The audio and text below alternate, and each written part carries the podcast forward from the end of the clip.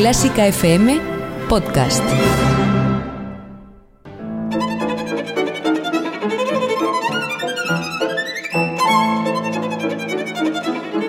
Hoy toca con Carlos Iribarren.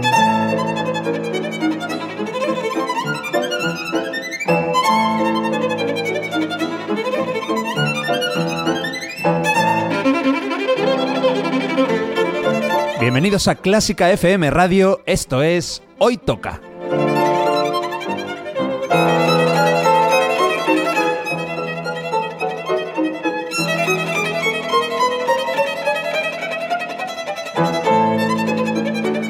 Vamos a escuchar música de calidad, de primera categoría. Algunas piezas son conocidas, otras no tanto, pero todas tienen algo en común.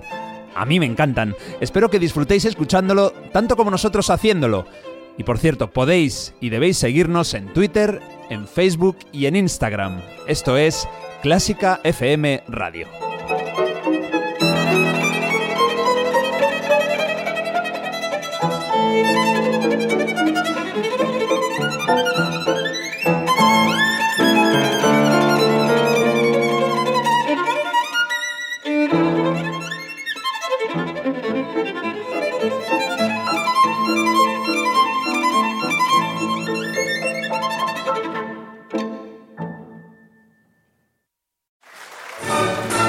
María Calas la Divina vuelve a escena radiante con su inolvidable voz. Gays Hologram presenta a María Calas en holograma en concierto, con la Orquesta Sinfónica de Bankia en directo. Entradas a la venta en laestacion.com. Hoy toca sumergirnos en un programa imponente con cuatro grandes protagonistas en su primer intento por bordar una obra de gran magnitud. Hoy toca Brillo Orquestal. Hoy tocan primeras sinfonías rusas.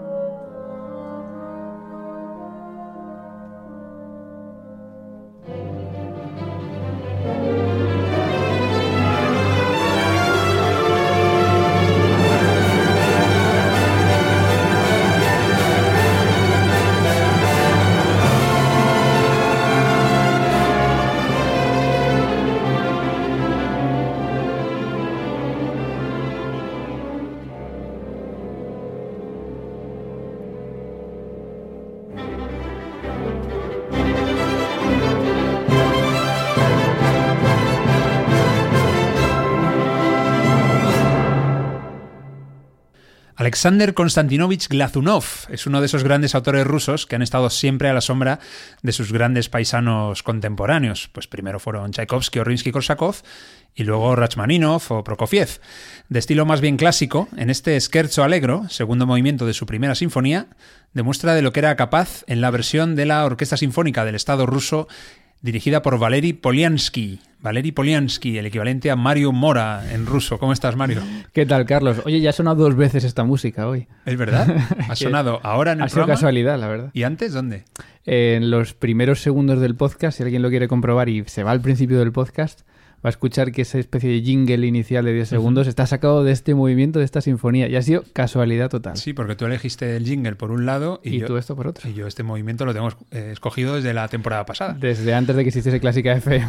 Pues no, tanto no, porque entonces no me dedicaba a diseñar programas de radio de música clásica, pero, pero sí, tiene ya su tiempo. Bueno, es muy bonito, está muy bien escogido por, por ambas partes. Es muy colorístico, ¿no? Este Glasunov Ujú. eh, hace una música muy atractiva, no solo en, en las melodías que elige, pero también en cómo las orquestas, que se escuchan muchos instrumentos, está muy bien, muy bien coloreado y a mí me parece muy atractiva. Es una música que no se programa tanto, ¿eh? El Mm, Glasunov... se- mm, no. seguramente casi nada, ¿no? En No. España, por lo menos. Y, y no sé, no sé por qué. Y ya sé que me vas a decir que no te fías, pero tenía 16 años cuando compuso, te lo juro, era, su opus número 5. Bueno, pero 16 ya empieza a ser una Sí. edad en la que razona uno de lo que hace. Porque con la zarzuela era 12, 12, en la 12. edad de, de Chapí cuando compuso su primera ver, zarzuela. con 12 años eres capaz de, de hilar una historia y de... Igual Chapí sí. O igual le ayudó a alguien en el libreto. Ahí está. Vale, bueno, en el libreto, pero... Su Eh, padre. oye, Glazunov es de la escuela clásica, eh, esa escuela clásica rusa eh, que inició Glinka Mm. Y compuso un total de ¿cuántas sinfonías? ¿Cuántas crees? Eh, cinco o seis, ¿no? ¿Son No. ¿Más? ¿Siete? ¿Cuántas sinfonías? Un número, el número de Sí, sinfonías. pero no hizo más de siete. Nueve. ¿Nueve? Sí, ¿También sí. fue de la maldición de la novena? También, también. Ah. La primera, esta que hemos escuchado, este, hemos escuchado solo el segundo movimiento, se subtitula eh, Slavianskaya, que es fácil de traducir. Slavianskaya. Yo al principio pensé, no tengo ni idea. Eslava. Eslava, Sinfonía Eslava, correcto. Un hombre que Como no- la marcha Slavianskaya de Tchaikovsky. de Tchaikovsky, qué bonita, ¿eh? Si no me equivoco, es... Tun, tun, tun, tun. Vaya música. Eh, Glazunov nació en San Petersburgo en 1865 y murió en ¿qué ciudad? Pues hombre, en- tendría que haber muerto... Espera, que ¿Cómo me lo paso con estas cosas? Nah, no lo pienses ¿En mucho. Kiev? Pues no, porque lo que hicieron muchos rusos a comienzos del siglo XX fue pirarse. A América. Ah, no, ese va a ser el último. El último protagonista de hoy sí. Este se quedó en París. Ajá. Se fue a vivir a París huyendo de Stalin y toda esta gentuza y, en fin, pues murió en París en 1936. Y hay que decir que es un hombre controvertido, no en cuanto a sus composiciones, que como tú decías son muy buenas, sino porque dirigió el estreno de la primera sinfonía de Rachmaninoff en 1897 y se le culpa del fracaso. Ah, pero esto... Ah, claro, esta es la historia. De ahí nace su segundo concierto de... Pero, ¿no iba bebido o algo así? Eso es. Sí, bueno, sí, se sí. le acusa, se le acusó primero de que había Ahí bebido. no sabía que era él. Conocía la anécdota y no sabía que era él. Se le acusó de que había bebido mucho vodka, damos por hecho que es vodka, o incluso de que por rivalidad con Rasmaninov lo había hecho aposta. Ah. Lo había hecho aposta, imagínate, cargarte tu, tu- tu crédito como director. Pero fíjate que esa historia, eh, Rachmaninoff lo cuenta, ¿no? Que, que fue un fracaso, claro, en tu primera sinfonía. Eh, Yo pensaba, no sé por qué pensaba que era el primer concierto para piano, pero... No, primera eh, sinfonía. Y Rachmaninoff cuenta que, claro, para empezar un ciclo, empezar un estreno y fracasar... Como compositor es lo peor que te puede pasar, porque fracasar en la quinta dices, Sí. bueno, pues llevo cuatro bien, ¿no?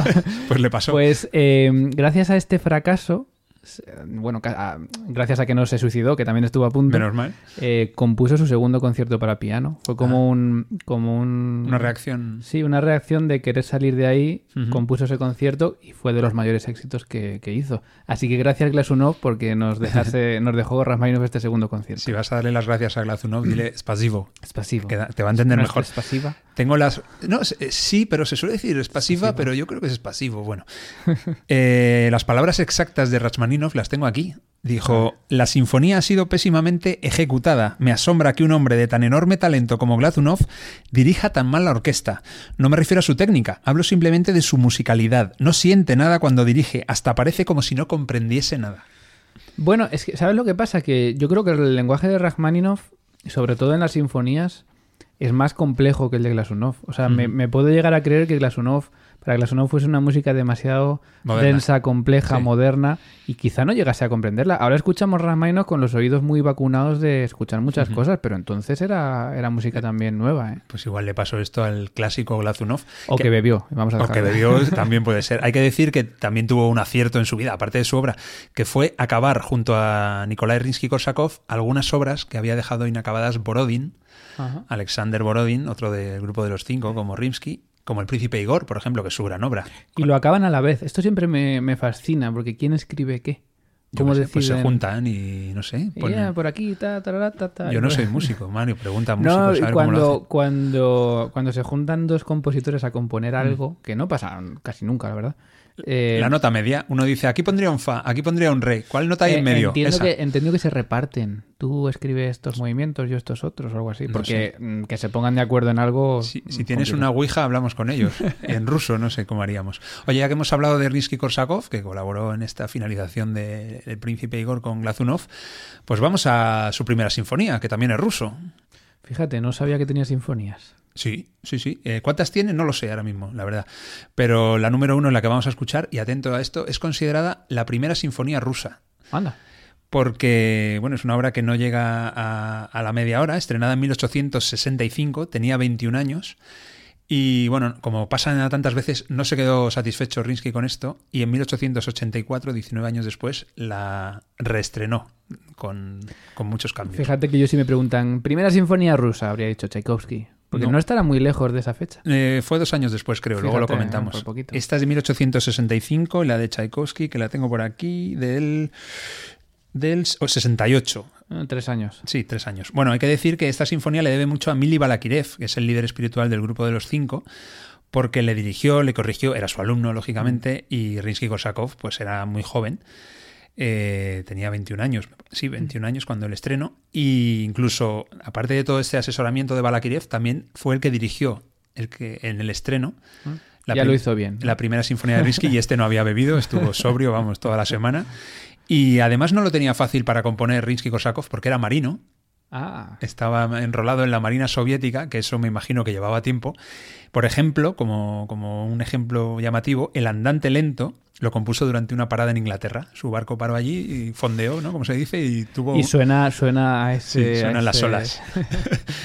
y tuvo bastante éxito y bueno, sorprendió que lo hubiera compuesto un militar, ¿no? que no es algo habitual. Su colega César Cui, otro del Mm. grupo de los cinco, dijo que no había rastro de germanidad en la primera sinfonía de Rinsky-Korsakov. ¿Eso era bueno o malo? Y que era No, por supuesto, para ellos era genial. Buenísimo, claro. Estos eran muy nacionalistas, estamos hablando de gente muy nacionalista en la época de la música nacionalista, y dijo que era una obra muy rusa. Sin embargo, hay críticos que dicen que, bueno, esto habría que verlo, porque han visto influencias tanto de la Jota aragonesa de Balakirev, hay que decir, y que puede contener trazas de Schumann. Bueno, la J aragonesa la reescribiría Balaquiré, pero Balaquiré la cogería de la J aragonesa, Sí, que sí, es sí. La, la popular. Evidentemente, pero bueno, que él compuso su propia versión, pero eh, que, que contiene trazas de Schumann, claro.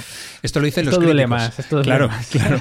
Bueno, como sea, vamos a escuchar esta, esta primera sinfonía. Concretamente nos quedamos en el tercer movimiento, volvemos a escuchar un scherzo, scherzo vivace, eh, de Nikolai Rinsky-Korsakov, y la orquesta es la Sinfónica del Estado de la Unión Soviética, dirigida por Eugeni Svetlanov.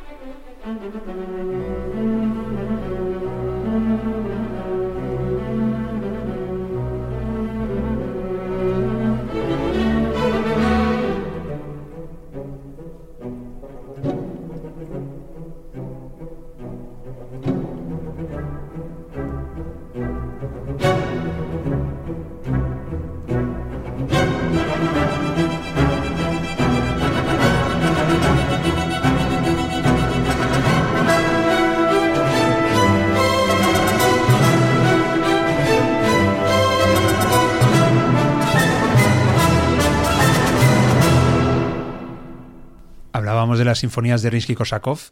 Es curioso porque tiene dos, que son la primera y la...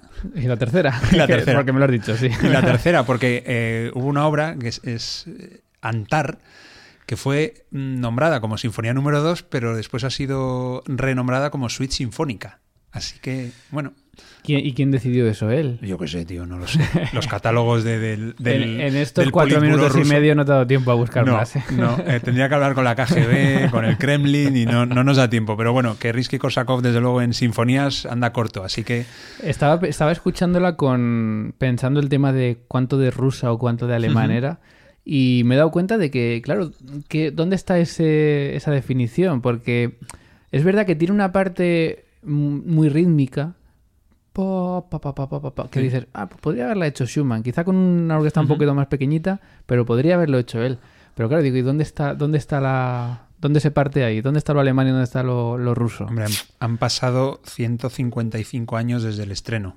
Me imagino que era mucho más fácil. Y más siendo. Claro, en ese momento eh, es que esta gente. Es que claro, vivían al día todo el, todo el rato con lo que se iba estrenando, tanto allí en Rusia como. Y encima intentando demostrar que la música que hacían ellos era la más rusa. Claro, pero tú dices, así por prejuicios, dices, alemana, sobria, ¿no? Así Hmm. como más... Bueno, tienen cosas en común, claro. eh, rusa, más pasional, más, eh, más desenfrenada. Pero ¿esto qué es? ¿Cómo tienen que ser los alemanes para que los rusos sean más pasionales? En la música, en la música Sí, sí, es en la verdad, es verdad. Pero ¿y dónde? ¿Y esto qué es? ¿Sobrio o pasional? No lo sé. Bueno, igual también habría que escucharla entera. Hemos escuchado simplemente el scherzo, que es por donde nos vamos a mover, en scherzos de momento, ¿eh? de, De momento. juegos. El próximo es efectivamente del italiano scherzare, que es jugar o incluso bromear. Eh, ah, por cierto, eh, cuando la revisó en 1884, como decíamos antes, Rimsky Korsakov pasó eh, esta sinfonía de mi bemol menor a mi menor. Ah. para que la orquesta la tocara más fácilmente. Sí. Y yo, claro, esto no lo entiendo. Bueno, tiene que ver, a ver cómo soy capaz de explicarlo sin ponerme técnico. A ver. Tiene que ver Inténtalo. con las, lo que se llama en música, alteraciones. Te pongo un ejemplo. Una escala de Do mayor no tiene alteraciones. Es una escala natural que son en el piano serían todas las teclas blancas Vale. y las alteraciones serían todas las teclas negras. Mi bemol menor eh, tiene Es más rara, es una escala más rara. mi, sol. tiene cinco alteraciones que son muchas porque los músicos tienen que buscar notas que no son tan habituales de tocar. Vale. Eh, y entonces una vez que se lleva a mi menor solo tiene una alteración. Madre mía, lo que lo- las horas que has tenido que echarle para dominar esto como Y me da la sensación de que lo he explicado y no se ha Sí, entendido. o sea, a ver, eh, yo ente- lo importante es entender el concepto, Sí. no entender que la escala, qué escala es, claro, Claro. a mí eso me da un poco igual. que, que realmente es mucho más eh, natural tocar en mi menor, que solo tiene una alteración que es el fa sostenido, a mi bemol menor, que es una tonalidad muy rara en la que los músicos, sobre todo de cuerda y tal, sufren mucho para afinar, porque son notas menos habituales.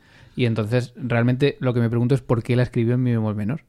Porque o sea- tenía 21 años cuando la escribió. Quiso hacerse el guay o algo, porque Sí, no, porque era no marino. es habitual, no es habitual. No todo el mundo puede presumir de ser marino en la Armada Soviética, tío. No es habitual. Los músicos se quejan mucho cuando tienen alteraciones así y tal. sí. Ya, bueno, pero Los pianistas menos, fíjate. Ah, sí. Porque lo tenemos todo más en el teclado igualmente. Mm, qué majos son los pianistas. Sí. También cambió de orden los dos, los dos centrales. Los Mm. dos, bueno, parece que cambió a Ramos y Barán, ¿no? Los dos, los dos movimientos centrales de su sinfonía. El lento y el ligero, ¿no? El lento y el sí, este, y el que hemos escuchado. En, en principio, este era el segundo y acabó siendo el tercero. Creo que Schumann también lo hizo en alguna de sus sinfonías. Joder, que mucho, las, mucho las- Schumann estás, ¿eh? para ser tan ruso. Fíjate, Creo que las estrenaban y luego pues decidían que para darle más equilibrio le daban la vuelta, pero bueno, es- ya son cuestiones menos, menos importantes. Bueno, vamos a irnos a, a- a la tercera obra y al tercer compositor, que es el más famoso de la madre Rusia, es Piotr Tchaikovsky. Sí. Eh, su opus, eh, su primera sinfonía fue la opus 13, es decir, fue madrugador, pero no tanto como los dos anteriores, porque el número de opus lo he dicho, el número de Risky-Korsakov, opus 1, Ah, no. el opus 1 fue lo ¿Ah, primero sí? que compuso, Sí. sí, al- es- fue la sinfonía número 1. La primera sinfonía de Tchaikovsky, lógicamente, las tres primeras sabemos que no son tan conocidas como las tres últimas, se, se llama o se titula eh, Sueños de un día de invierno Algo así. Y vamos a escuchar, evidentemente, el Scherzo también. Se estrenó en 1868 y Tchaikovsky no la reelaboró. No, la reelaboró dos veces. Una en el 74 y otra en el 86. Y atención, porque el movimiento que vamos a escuchar está sacado de una obra suya anterior, aunque después se publicó eh, póstumamente, y es una obra para piano, de la sonata para piano en do sostenido menor. Así que si te gusta este movimiento que vamos a escuchar, Mario o amigo oyente, te vas a la sonata para piano en do sostenido menor de Tchaikovsky y vas a escuchar en uno de sus movimientos exactamente lo mismo, pero para piano. Curioso. Eh, Tchaikovsky tiene muchas transcripciones de, de sus obras, eh, también para piano de obras orquestales, pero me, me llama un poco la atención, ¿no? Que digas, en vez de crear algo nuevo, voy a coger algo que ya tengo y lo orquesto y ya tengo un movimiento de sinfonía. Bueno. La sensación de que tenía prisa o algo. Yo- y también puede ser que le gustara tanto, dijera, Sí. esto tiene posibilidades como orquesta y oye, lo voy a pasar. ¿Por qué no? Sí. ¿Por qué no? ¿Por qué no? A mí me parece fabuloso. Bueno, como la sinfonía número uno de Tchaikovsky se titula Sueños de un día de invierno, cada movimiento describe una escena de invierno. Bueno, pues lo que vamos a escuchar, interpretado por la Orquesta Nacional Rusa y dirigidos por Mikhail Pletnev, el tercer movimiento describe un grupo de patinadores ejercitándose en un lago helado, haciendo piruetas. Bueno, está claro que esto no es lo mío.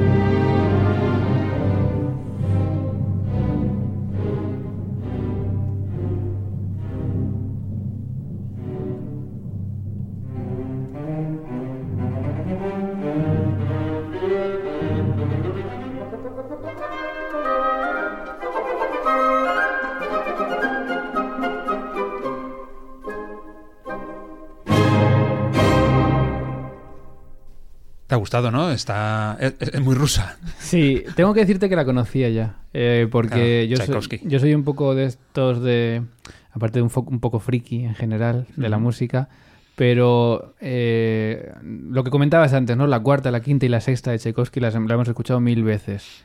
Y uno dice, ¿y por qué la primera, la segunda y la tercera no? Y entonces yo me gusta cogerme los catálogos desde el principio y empezar a escuchar. Y estas me las he escuchado varias veces. Eh, suena muy a, a cualquier ballet de estos de Tchaikovsky, ¿no? Sobre Sí. todo esta que es mucho más danzarina.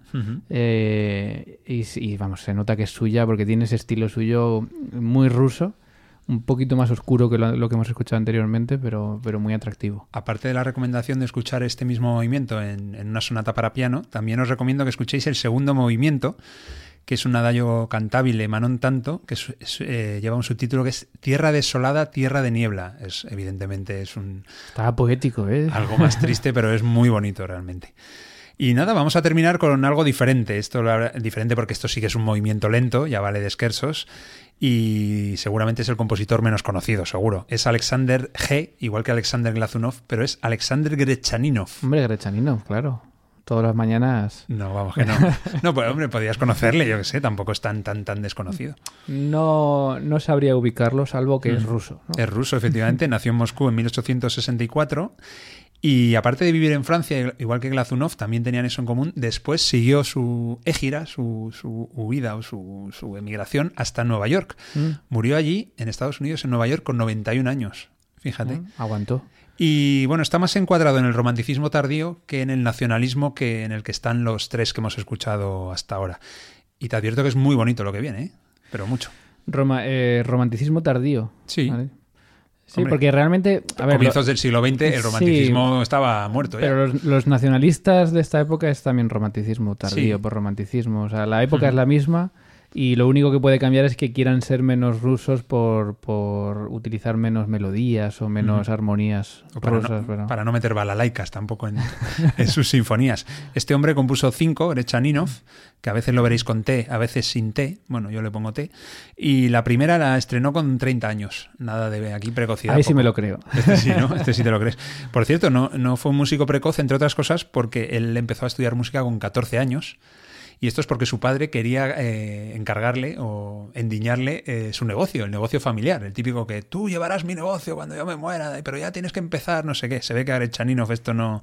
A mí me, me gustan los No músicos no, no precoces. Ah, sí. Creo que me- me lo acabo de decidir. Pero, Bueno. pero me estoy dando cuenta, Beethoven no fue precoz, Brahms no fue precoz.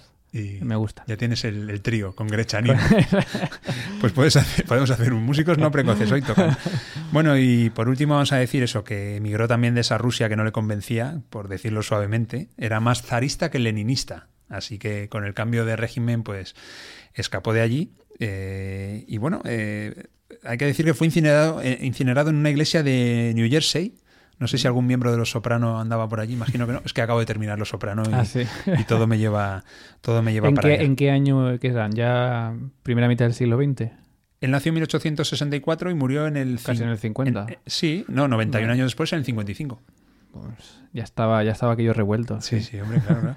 Y bueno, hay que decir que le dedicó esta primera sinfonía, Alexander Grechaninov, a Nikolai Rimsky-Korsakov, quien dirigió el estreno. Estos rusos... esto se, se cierra el ¿Eh? círculo. Sí, sí, sí, uno dirigía el estreno del otro, el tal, el... O sea, todos los compositores tenían que dirigir. Balakirev claro. dirigió la primera de Rimsky, que le ayudó mucho. Y Rimsky dirigió la primera de Grechaninov. Y Glazunov la de Rachmaninoff. También, es verdad, sí, sí. Vaya círculo. Oye, que nos que esto es una primera parte. Lo harían, lo harían como intercambio de favores. En plan, oye, dirígeme la sinfonía y ya te No dirijo creo. yo. Veo más admiración, ¿no? Sí, como Glazunov con Bueno, Rachmaninoff. ya, pero eso es una excepción en general. Que digo que esta es una primera parte porque, por ejemplo, Prokofiev tiene una primera sinfonía.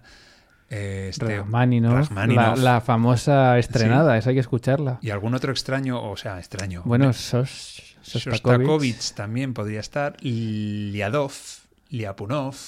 Bueno, hay mucho compositor ruso con sinfonía, o sea que Habrá que hacer capítulo 2. haremos capítulo 2. De alemanes ya hemos hecho dos, te recuerdo. ¿Y quedan más? No.